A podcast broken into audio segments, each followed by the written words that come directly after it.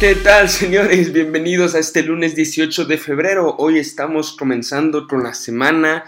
Va a ser una semana agitada. Ahorita les cuento un poco más de por qué va a ser una semana agitada. Pero por el momento creo que tenemos que hablar de lo que pasó el viernes. Eh, para los que no están enterados, el pasado viernes en Washington, D.C., eh, Donald Trump declaró emergencia nacional en Estados Unidos. Em, para los que no saben bien qué es una emergencia nacional, Em, bueno, es algo que en estos momentos ha habido mucha gente criticándolo, mucha gente eh, apoyándolo, pero en sí la emergencia nacional es un momento en el que se declara por parte del presidente que Estados Unidos está viviendo una crisis grave, puede ser cualquier tipo de crisis, han pasado emergencias nacionales como la de ahorita, pero por razones económicas, eh, por razones de guerra, eh, por desastres naturales. Em, o sea, no necesariamente tiene que ser algo militar, puede haber una emergencia nacional en cualquier tipo de situación. De hecho, en los 70 hubo una, que no me acuerdo bien, se llamaba como la emergencia de los códigos postales y este Estados Unidos había quedado sin estampillas. Y eso sí, eso fue em, llamado una emergencia nacional. Em, es una orden ejecutiva. ¿Qué significa que es una orden ejecutiva? Bueno, esto significa que el presidente, al firmarla, al firmar una emergencia nacional, se salta el Congreso, eh, no necesita aprobación de nadie. O sea, las órdenes ejecutivas, ¿cómo se las explico? A ver, si el presidente decide mañana que vamos a poder empezar a tratar a los perros como, como humanos, entonces firma una orden ejecutiva de que los perros a partir de ahora son considerados humanos y entonces es ley en el, país de los Estados Unidos de América que los perros son humanos. Sin embargo, después de un tiempo, después de unos días, semanas, dependiendo cuántas deliberaciones hayan, esta orden ejecutiva puede ser rechazada por la Corte de Justicia del país. Em, esto es lo que se espera que termine pasando con esta orden ejecutiva de la emergencia nacional para el muro.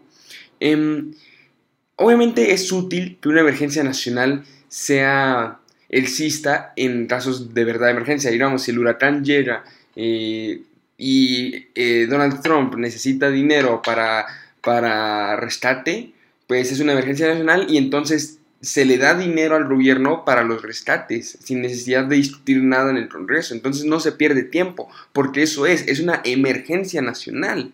Pero es en estos momentos que nos tenemos que preguntar, ¿realmente lo que está pasando es una emergencia nacional? ¿Realmente es necesario una actitud así de parte del presidente americano? Y podemos empezar diciendo la respuesta que el presidente nos dio. Y él en la conferencia dijo, no necesito esto. Mi pregunta es, eh, dijo esto refiriéndose a, declarar una emergencia nacional para el muro. Dijo, no necesito esto. Mi pregunta es, cuando realmente estás en una emergencia tienes decisión. Una emergencia es una situación de crisis que te pone en una esquina donde tienes pocas salidas. Y claramente el presidente eh, americano al decir esto está demostrándonos que él sí tiene opción. Y entonces no es una emergencia. Además, esto, lo del muro, ya se intentó solucionar por el Congreso, ya se intentó hacer como la ley manda, pero no le funcionó. Y ahora está diciendo que es una emergencia. Si realmente hubiera sido una emergencia, pues la hubiera declarado hace un mes, dos meses, un año. Estamos, el año pasado fue uno de los años más bajos en cuanto a migración centroamericana o mexicana a Estados Unidos. Ajá. Dejen que eso eh, se les meta en la cabeza. Fue uno de los años más bajos. Además, este es un dato que muy poca gente conoce, pero desde el 2014 hay más mexicanos regresando de Estados Unidos que yendo a Estados Unidos. Si realmente hubo una emergencia en temas migratorios, fue durante la administración de Bush, em, que él sí construyó partes de un muro, pero lo pudo hacer por medio del Congreso. ¿Y por qué el Congreso aprobó un muro en ese momento y ahora no? Bueno, fácilmente se responde diciendo que en ese momento sí era una situación alarmante, ahorita no es tan alarmante. Número dos, si ya van a gastar, para empezar, el precio de este muro ni siquiera está definitivo. Donald Trump ha dicho que está en 5 mil millones de dólares. Em, el Departamento de Seguridad Interior ha dicho que está en 15 millones de dólares, no, en 21 millones de dólares, perdón. Los demócratas han llegado a poner la cifra hasta en 70 mil millones de dólares. ¿Se imaginan todo lo que se podría hacer con ese dinero. La solución para un muro no es un muro. La solución para la migración, para detener la migración, no es un muro en sí. Es más un tipo de barrera económica. Una barrera en la cual nadie se va, nadie se está yendo de Honduras por gusto. Nadie está diciendo, ay, me voy a ir a Estados Unidos porque quiero ver la, la estatua de la libertad. Por eso me voy a poner a caminar miles de kilómetros bajo el sol en medio de narcotraficantes y personas de trata eh, humanas por eso me voy a ir para conocer la estatua. No, nadie está diciendo eso, carajo. Todo el mundo está diciendo, me voy a ir de aquí porque aquí me van a matar, me voy a ir de aquí porque aquí van a violar a mi hija.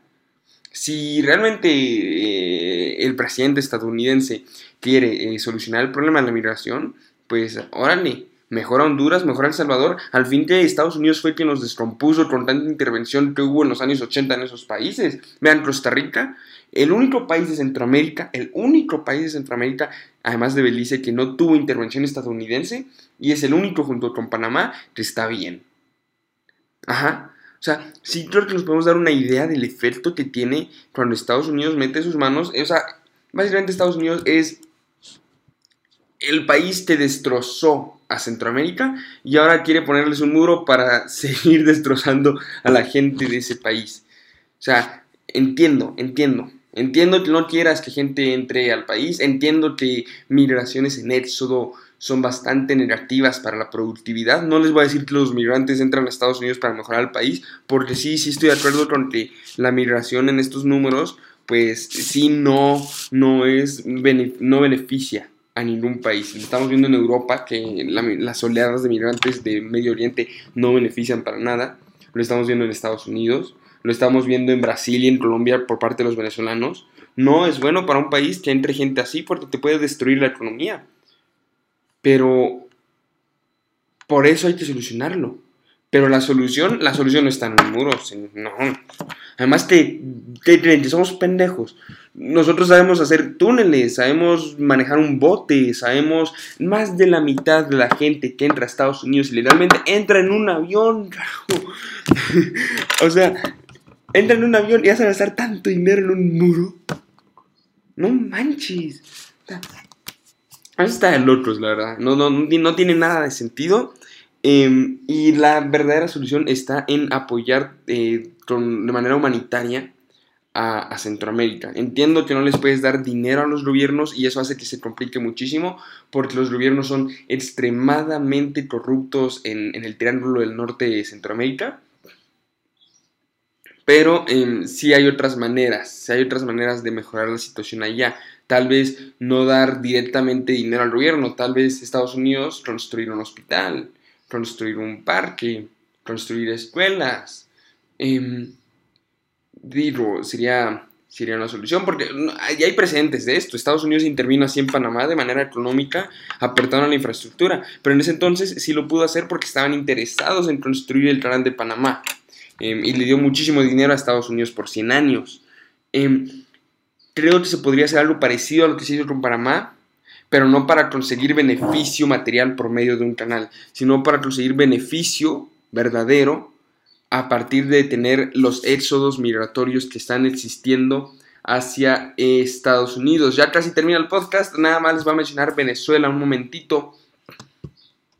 Y este ayer Marco Rubio estuvo en Venezuela, visitó la frontera entre Colombia y Venezuela para ver cómo estaba la situación y hoy Trump va a dar un discurso acerca de qué se va a hacer, qué se debe hacer allá en, allá en Venezuela. Em, y me preocupa, me preocupa que siento que se está hablando menos de Venezuela últimamente y eso puede normalizar la situación. Recordemos, ya nadie habla de Siria en el día a día ya toda la gente simplemente asume que está siendo devastado todos los días con bombas. Y eso no puede pasar con Venezuela. Tenemos que tener a Venezuela todo el tiempo en nuestra mente porque si se nos olvida, si nos para de importar, pues le vamos a dar entrada a que se normalice la situación, a que sea algo normal y ahí realmente ya no hayan esfuerzos por parte de la comunidad internacional, que somos nosotros los civiles extranjeros, para solucionar algo en esta situación. Ese fue el podcast de hoy. Nos vemos mañana, el 19 de febrero. Ojalá disfruten lo que queda de su día. Hasta luego.